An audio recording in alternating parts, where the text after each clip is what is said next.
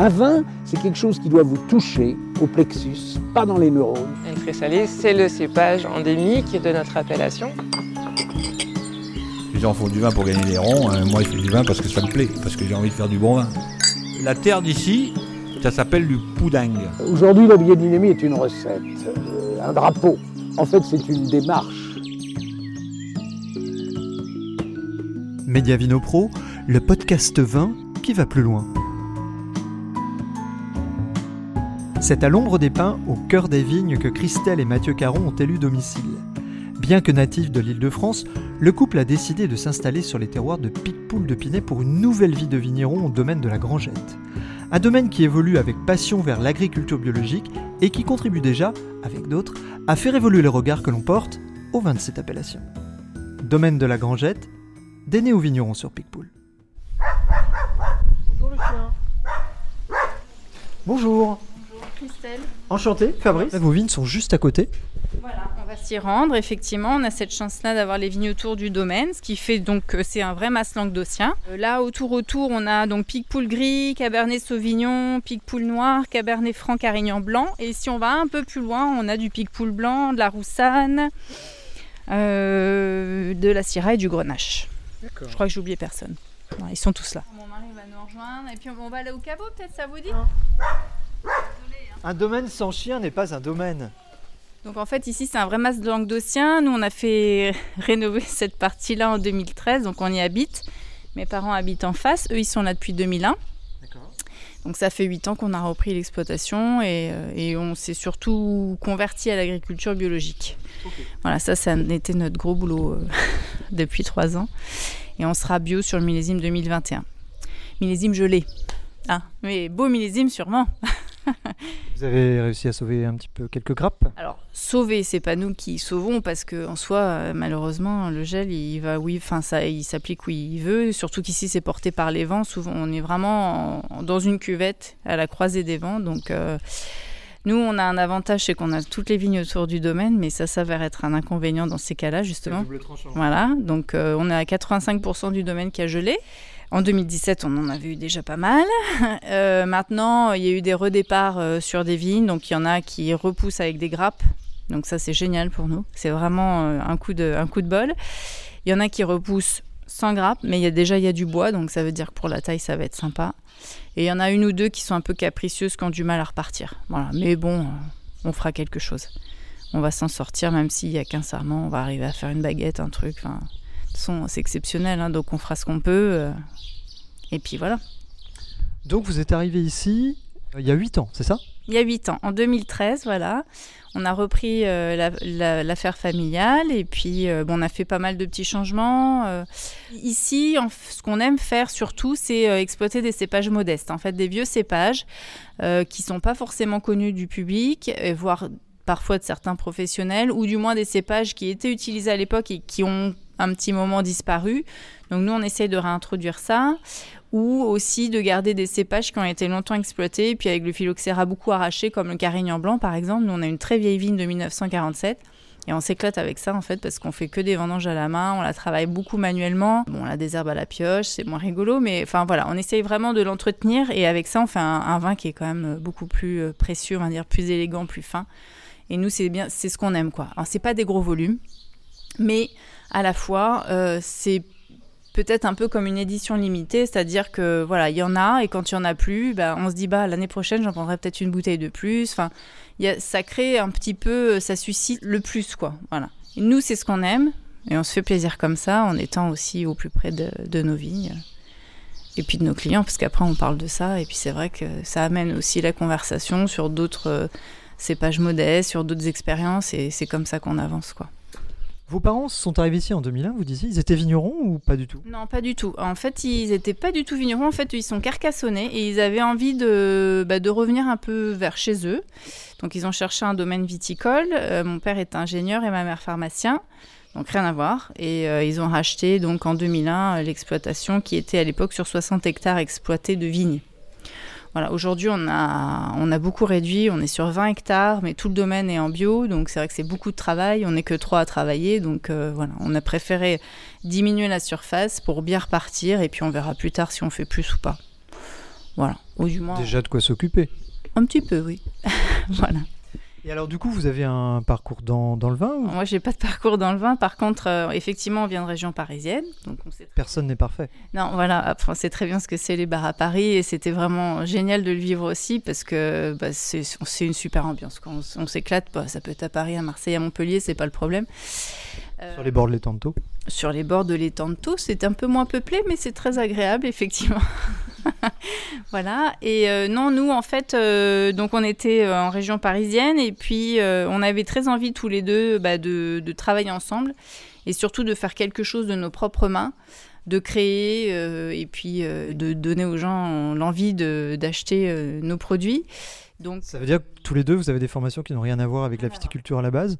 Et qu'est-ce que vous avez fait par le passé, à titre de curiosité? Je vois un sourire sur votre visage. Je crains le pire. non, n'ayez pas peur.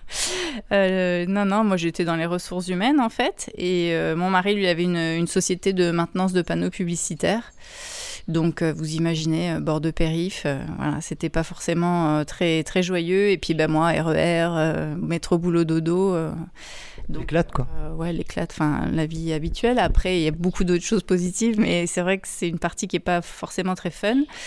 Et puis on a une petite fille et on s'est dit voilà c'est peut-être le moment de, de partir. Mes parents en plus atteignaient déjà une fin de soixantaine, 70 ans, donc on s'est dit peut-être qu'ils vont vouloir euh, un peu laisser, euh, laisser la place aux jeunes pour euh, se reposer un peu et puis voilà passer à autre chose. Donc on en a parlé ensemble et puis ça s'est fait comme ça et puis on a eu un petit garçon et puis on est arrivés tous les quatre ici en 2013. Voilà, ils étaient tout petits et en fait, on, voit le temps depuis quand on est ici, quand on les regarde eux, quoi. Et on se dit qu'on a fait beaucoup de choses aussi depuis qu'on est là. On est content. Alors vous êtes content, mais ça ne s'improvise pas de devenir vigneron. Comment, par quelles étapes vous êtes passé? Vous avez fait des formations, vous avez fait des stages? Comment Comment ça s'est passé? Oui, alors bon, ça malheureusement, euh, il faut du temps pour tout ça. Et du temps quand vous avez deux enfants en bas âge, plus euh, à l'époque il y avait 35 hectares de vignes on n'avait pas du temps. Donc euh, on apprend en faisant des erreurs d'abord parce qu'on ne les refait pas après. Donc on a, on a fait pas mal d'erreurs. Et puis euh, on a eu la chance d'avoir un très bon maître de chez qui a, qui a passé la main en fait à mon mari. Donc pendant une année, il l'a suivi, il notait tout.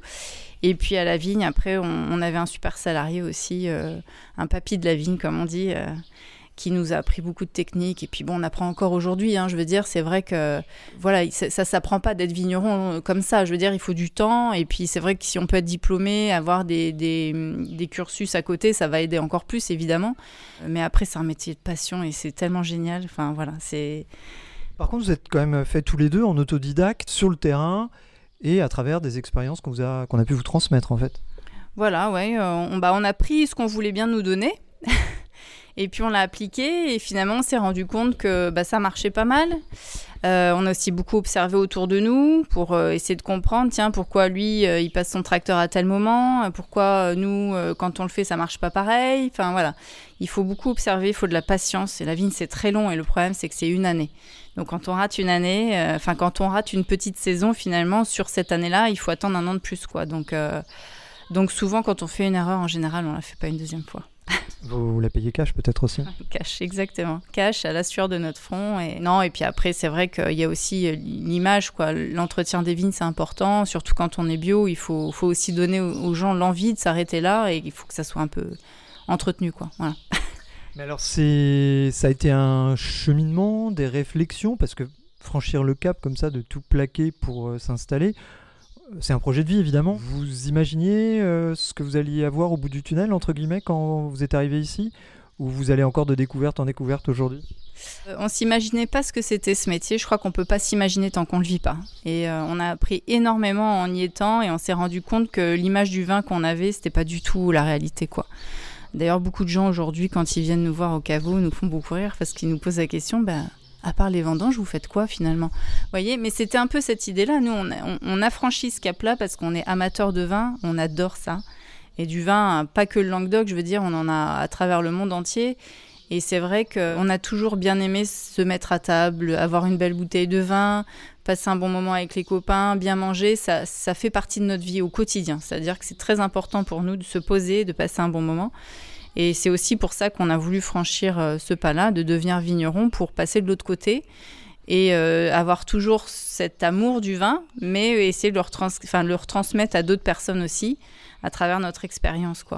Après, euh, après c'est vrai que c'est dur. C'est vraiment dur, mais c'est la liberté. Il faut retenir ça. Vraiment une belle liberté. Tous les jours, vous êtes dehors, vous avez des couleurs extraordinaires, du calme. Quand vous venez de région parisienne, vous imaginez à quel point le calme est précieux. Et puis, euh, et puis voilà, la liberté, vous faites ce que vous voulez, vous êtes libre. Personne ne vous dit quoi que ce soit. D'ailleurs, euh, Mathieu a disparu. Il s'est pas fait enlever, rassurez-moi. J'espère pas. Vous voulez qu'on aille voir? Au cas où. Par les enfants, il s'est peut-être fait séquestrer. Il faudrait jeter un coup d'œil. Je vais aller chercher. Il y a peut-être à faire. non, mais il faut qu'il parle un peu parce que c'est la facilité. C'est toujours moi.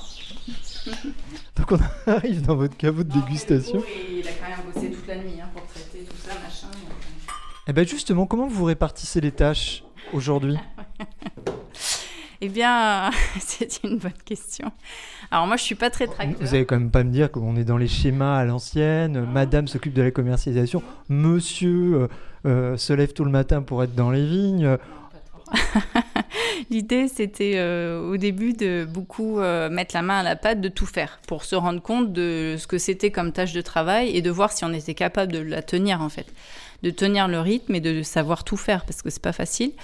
En fait, lui, Mathieu, est beaucoup plus euh, à la vigne, donc avec tout ce qui est machine, donc traitement, intercept, voilà. on a aussi un salarié qui en fait pas mal. Moi, je l'ai eu fait, mais bon, vous imaginez, c'est pas trop ma tasse de thé surtout quand il y a quelques piquets qui sautent. Et après, euh, on fait les mises en bouteille tous les deux. Après, moi, je vais beaucoup à la vigne. On fait un peu, il vient aussi à la taille un peu. Moi, j'aime beaucoup euh, faire ça. Et puis euh, après, bah, tout ce qui est Factura, facturation, c'est moi. Beaucoup de papier, c'est moi. Les salons, on les fait tous les deux. Enfin, voilà. Après, il y a sûrement des tâches que j'oublie, mais globalement, lui, c'est plutôt mécanique. La CAF, c'est lui qui s'occupe des vinifications. Moi, je suis plutôt, on va dire, entretien des vignes manuel, voilà, et, papier, paperasse, parce que évidemment, Hein, pas de paperasse, c'est pas possible.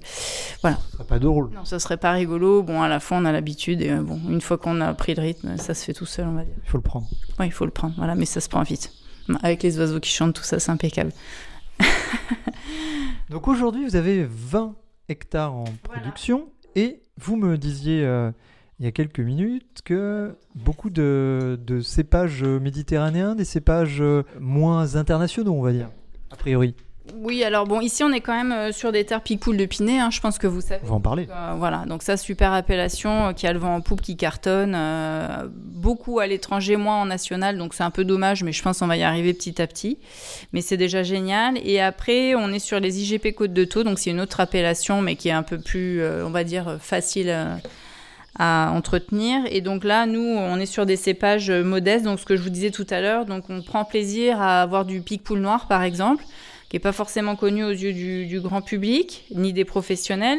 Euh, on fait aussi du cabernet franc. Alors, c'est pas forcément original, mais le côté sympa, c'est que c'est pas sa région. Donc, ça donne un vin qui est totalement différent. Avec le soleil qu'on a, c'est beaucoup plus épicé. Et puis, on fait aussi beaucoup de. Donc, un carignan blanc, donc un peu plus en voie, on va dire en voie de disparition. Et après, là, on vient de planter il y a trois ans. Du coup, on va faire les premières vendanges cette année, puisqu'il a réchappé au gel. Donc c'est un signe quelque part, ça nous fait plaisir.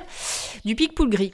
Voilà. Donc euh, on en est fier parce que je pense qu'on a le seul domaine à avoir les trois cépages et de vinifier les trois couleurs. Voilà. Et c'est vraiment quelque chose qui nous fait plaisir parce que eh ben, on est différent et puis il y a ce petit côté original, ça nous anime aussi euh, de proposer des choses un peu euh, atypiques quoi. Voilà, on aime bien ça. Euh, on aime beaucoup quand il y a des salons aller sur les stands des vins de France pour voir ce qui s'y trouve parce qu'en général on, a des petites pépites. Voilà, on aime bien ce côté original. Donc vous avez de l'AOC avec Picpoul de Pinet. Vous avez euh, de l'IGP avec les côtes de taux. Vous avez des vins de France. Alors, vins de France, on n'a pas. Non, on n'est que IGP Côte de Taux et AOP Picpoul de Pinet. Pas de vin de France. Peut-être un jour on y viendra, mais bon, après pour l'instant ça tourne bien comme ça. Puis GP Côte de Taux, c'est très sympa parce que souvent les gens sur les salons, ça leur rappelle leurs vacances, quoi. Les taux, forcément, Bouzigues, Metz.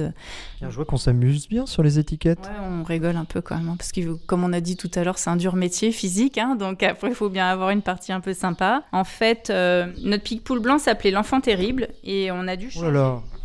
Ouais, c'est pas moi, promis vous assure. Et on a été obligé de changer parce qu'on avait un bourguignon qui avait les enfants terribles. Donc on, a changé, on a cherché un nom et puis en fait on a appris qu'il y avait une légende sur le cépage Picpoul qui disait qu'à l'époque il y avait des poules dans les vignes et quand le raisin était mûr, parce que c'est un cépage qui est tardif, donc c'est jamais évident de savoir à quel moment on vendange, le raisin était mûr, il y avait quelques baies qui tombaient sur le sol, les poules les mangeaient et c'est comme ça que le vigneron disait allez hop on commence quoi. Voilà. Donc on s'est on s'est fait plaisir, on a rigolé parce qu'on trouve ça sympa et que c'est toujours rigolo d'avoir une bouteille un peu euh, originale sur une table avec des copains, voilà. Donc on l'a appelé poule de pique. Et il y a une poule qui picore des grains de raisin. Voilà, exactement. On a la petite poule avec nous. Et puis après, comme on fait du pic-poule dans les trois couleurs, on a décliné notre rosé, notre rouge avec mon picoti picota et puis cocorico. Voilà, bon, faut rigoler, ça nous amuse. Euh, nous, globalement, les gens adhèrent aussi, donc euh, tout va bien. Parlons du Picpoul, euh, justement, puisque c'est un petit peu l'objet de, notre visite aussi. Ça représente quoi à l'échelle de votre domaine, le, le et le Picpoul de Pinet, le cépage et l'appellation? Voilà, exactement. Du coup, le, bah, nous, chez nous, c'est la moitié, donc c'est 50%, on a 10 hectares. Voilà, euh, c'est quand même euh, le vin qu'on vend le plus ici et c'est le vin qui est le plus sollicité aussi parce qu'on a vraiment euh, les professionnels qui viennent chez nous pour nous demander si on a du pic-pool. Alors ça, c'est génial. Vous vous rendez compte, quand vous n'avez même pas besoin de vous déplacer pour faire goûter votre vin, c'est vraiment du luxe. Quoi. Donc euh, c'est une très très belle appellation qui marche très très bien. Nous, quand on est arrivé, ça marchait beaucoup au niveau européen dans un premier temps. Donc tout ce qui était Angleterre, Belgique, Luxembourg, euh, Allemagne, Suisse. voilà, on va dire globalement plutôt ces coins-là. Et puis ça s'est développé, ça se développe de plus en plus en fait et de plus en plus vite. Donc beaucoup les États-Unis ce qui est bien parce que c'est quand même un gros continent, donc euh, gros, gros potentiel de consommation. Euh, après, bah, l'Australie, euh, l'Asie énormément aussi. Donc non, non, on est content. Et puis c'est vrai que quand nous, à petite échelle, comme nous sommes petits vignerons, c'est vrai que ça nous fait toujours plaisir de voir nos bouteilles partir si loin, quoi. Des fois, on aimerait bien partir avec la palette un peu cachée dedans, mais je pense que ça marcherait pas bien. Bah, vos enfants ne seraient pas très contents de voir partir. Ouais. ils viendraient avec nous peut-être, je pense. Voilà. Il faut les habituer à voyager. Et du coup, donc 10 euh, hectares de Picpoul, c'est pas rien. C'est peut-être un peu faussé comme question parce que si vos parents étaient déjà là, vous connaissiez déjà euh, euh, l'appellation évidemment. Mais je dirais avant cet épisode, pour vous, c'était quoi Picpoul? Alors moi, je l'ai connu avec mes parents et je l'ai connu aussi à travers les yeux des consommateurs, c'est-à-dire que bah, le Picpoul avait très mauvaise image par le passé. Euh, ça, on l'entend euh, très régulièrement et on l'entend encore aujourd'hui d'ailleurs avec des gens qui restent sur leurs idées et qui sont vraiment le Picpoul, c'est pas bon, ça pique les dents, c'est acide, enfin voilà. Alors en général, on, essaye de leur expliquer que bah, les temps changent et que on a aussi des techniques qui nous permettent de vinifier mieux et on essaye de leur faire goûter. Des fois, on y arrive, des fois, c'est compliqué, mais souvent, on arrive à leur faire goûter. C'est vrai qu'on va dire dans 80% des cas, ils changent d'avis. Voilà. Alors, je parle pas que de moi, je, je dis même pour d'autres vignerons. En général, quand on goûte un pic-poule, euh, on, change d'avis par rapport à ce qu'on a eu, connu par le passé, quoi. Voilà. Après moi, le pic-poule, bah, je l'ai connu avec mes parents, donc c'est vrai que finalement, son cousin, on va dire que c'est muscadet, et je trouve ça bien meilleur le pic-poule que le muscadet. Et puis c'est vrai qu'avec les huîtres, c'est top, quoi. Après, pour rien vous cacher, je me suis mise à manger des huîtres il y a 4 ans. Quand été obligée d'en déguster une devant des gens qui étaient venus pour euh, le pic-poule et puis goûter l'huile, le pic-poule. Et là, on m'a proposé une huître, été obligée. Hein, je pouvais pas dire, ah non, j'aime pas les huîtres. Et j'ai adoré. En fait, j'ai compris en fait ce qu'on voulait dire pic-poule et les huîtres. C'était vraiment un plongeon dans la mer en fait. Il y avait ce côté euh, iodé avec euh, le citron, les agrumes du pic-poule. Ça faisait un mariage parfait. Et il y avait de la fraîcheur. C'était génial. Et donc petit à petit, J'en ai mangé un peu plus et c'est vrai que voilà, aujourd'hui régulièrement on mange des huîtres et on est content parce que quand même en étant producteur de pic-poule, si on n'aime pas les huîtres, c'est triste. Et donc vous avez un parc à huîtres depuis quelques temps, si vous allez nous en parler dans un second temps? Pas encore. Pour la retraite peut-être.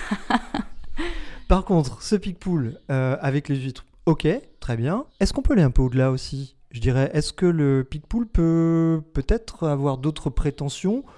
Que d'être cantonné à cet accord estival et sympathique et facile, efficace. Est-ce qu'on peut aller au-delà? Alors nous on propose un autre pic-poule. Là on l'a pas, mais euh, on est en rupture. C'est un pic-poule élevé en barrique en fait, donc qui reste un an en fût. C'est une petite production. C'est un vin qui est beaucoup plus rond, plus élégant, euh, qui a plus de matière en bouche. Et dans ces cas-là, en effet, on a moins la vivacité du pic-poule traditionnel. Et nous, c'est plutôt un vin qu'on va proposer euh, avec des plats travaillés. Alors plutôt pour des saisons automnales ou hivernales, avec des viandes blanches en sauce, par exemple un, joli poulet au mori. Il faut aimer cuisiner, avoir envie de se poser à table, passer un bon moment. C'est plutôt des vins euh, de repas, euh, pour des fromages même. Enfin voilà, c'est différent du coup, c'est pas la mer. Est-ce que vous avez l'impression, j'ai posé la question, on était tout à l'heure dans un autre domaine là juste avant de vous rencontrer, est-ce que vous avez l'impression que sur Picpoul on est un petit peu sur des terres de pionniers justement par rapport à, ce côté euh, vin facile, encore aujourd'hui une grosse production qui est distribuée par, euh, par des CAFCOP, mais vous êtes finalement peu de vignerons indépendants. Est-ce que vous avez l'impression qu'on peut ouais, justement faire bouger les lignes un petit peu d'un point de vue qualitatif, puis peut-être aussi découvrir des terroirs et qu'il n'y ait pas juste un Picpoul, mais des Picpoul avec différentes expressions de Picpoul? Quel est votre regard là-dessus? Alors justement, moi je trouve qu'il y a beaucoup de beaucoup de variétés dans le pool. Il y a beaucoup de le ce c'est pas juste notre pool traditionnel pour les coquillages en fait. Justement, on va proposer du fût de chêne. Il y a aussi des méthodes champenoises qui se font aujourd'hui euh, via le pool. On a aussi des liquoreux qui se sont faits aussi sur le pool. Il y a beaucoup de, variantes autour du pool et des vins qui fonctionnent très très bien et qui plaisent. Euh, et au-delà de ça, justement, euh, il y a quatre caves coopératives euh, donc, qui, tiennent, on va dire, un peu les rênes aussi, mais on est à peu près 26 caves particulières, donc ce qui est assez important pour une petite appellation qui représente jusqu'à 1500 hectares de vignes. six communes, donc c'est vraiment une toute petite appellation, donc ça fait pas mal de caves particulières et beaucoup de renouveau, c'est-à-dire on, on voit arriver beaucoup de jeunes dans les caves particulières. Du coup, ça donne une espèce de renaissance, euh, une envie de mettre en valeur un peu son vin, une mise en beauté, quoi, vous voyez, enfin, le vendre différemment, pas comme nos anciens qui ont, par contre, beaucoup travaillé pour que le Picpoul soit reconnu aujourd'hui, mais un peu plus de fantaisie, un peu plus de de peps, quoi. Finalement, il y a beaucoup de femmes aussi maintenant dans le pic pool, donc c'est vrai que ça apporte peut-être un peu de fraîcheur aussi. C'est un travail qui est différent. Une femme euh, a moins de force physique qu'un homme. Peut-être que justement, ça peut se retranscrire après dans la façon de faire les vins, et puis peut-être plus d'idées autour de comment élever son vin. Est-ce qu'on peut utiliser donc des barriques, mais des amphores? Est-ce qu'en mettant la musique, ça peut jouer? Enfin voilà, c'est vrai qu'on a beaucoup d'innovations, je trouve, autour du pic pool aujourd'hui. Et je pense que plus on va avancer, et mieux ça sera encore. Au niveau de la OC, vous sentez qu'il y a une, effervescence, ça bouge euh, Vous avez l'impression qu'il y a une dynamique autour de, cette appellation? Il y a une très forte envie d'avancer en fait. La sensation qu'on a, c'est qu'on se repose un peu sur ses acquis mais euh, les acquis ne durent jamais. donc, euh, donc non, il y a beaucoup de choses à faire. Donc, je pense que demain sera encore mieux. c'est une sécurité, vous voyez, quelque part. On sait que grâce au Picpool, on, on va vivre quand même. Hein, donc, c'est pas c'est pas simple enfin oui donc c'est vraiment une belle histoire quoi. Une belle histoire mais vous dites on va vivre. Je vois juste à côté le, le, tarif dans votre cave euh, de votre Picpoul 7,50 euros à l'échelle du vin c'est quand même pas dingue non plus en bio. En bio voilà. Je pense qu'il faut aussi une limite raisonnable. Il faut y aller doucement augmenter petit à petit. Aujourd'hui, en, règle générale, les Picpoul, on va dire, ils doivent, ils doivent tourner entre 4 euros, 12 euros voilà, faut essayer peut-être progressivement d'augmenter, mais pas de manière aberrante. Ça reste un vin qui est qualifié pour les coquillages, comme on disait avant, donc il euh, faut que ça reste un budget assez accessible. Voilà, et c'est justement l'idée de sortir un Pigpool Premium ou un Pigpool comme nous. Nous, on n'est pas sur le Premium, mais on a un Pigpool fût de chêne qui nous permet justement de monter en gamme et de vendre mieux. Est-ce que, éventuellement, on pourrait goûter votre Pigpool Le classique, oui, le chêne, j'en ai plus. Faudra... Ouais, j'ai bien compris. On goûte. On y va. Et euh, si c'est trop, vous jetez. Hein. Merci, merci. Donc là, c'est euh, donc le fameux poule de pique, qui est donc un pic poule de Pinet 2020. Oui, 2020 exactement. Donc en conversion bio, euh, donc un millésime euh, plutôt euh, bien réussi. On a été assez content au moment des assemblages. On s'est rendu compte qu'il y avait une belle qualité, un peu plus que d'habitude d'ailleurs. Pourquoi je ne saurais pas vous dire, mais c'est vrai que le vin était était comme on voulait, avec la belle acidité et à la fois du gras, parce que nous notre pic poule, on essaye d'avoir toujours un petit côté un peu gras on, essaye de vendanger le plus tard possible. Après, des fois, bon, bah, c'est un peu compliqué, on a peur de la pluie aussi. Mais voilà, on était assez fiers de, ce millésime. Euh, super, très bien, 7,50€. après, moi, je vous avoue que maintenant que je travaille énormément à la vie pour la conversion, donc beaucoup à la pioche, beaucoup à la main, euh, je me dis, Christelle, maintenant, faut arrêter les bêtises, faut que tu augmentes un peu les prix, quoi. Un pro euh, suisse qui m'a dit, mais Christelle, tu peux augmenter euh, tant que tu veux avec moi, il n'y a aucun problème, quoi. Est-ce que euh, vous nous feriez goûter quelques autres vins au-delà du Picpoul? Alors, pas toute votre gamme, mais on reviendra pas tous les jours, ça c'est sûr. Après, je- peut-être ça peut être sympa de goûter le Carignan blanc. Bah, je vous cache pas que ma Hein curiosité. Euh, et puis, je sauterai peut-être le rosé.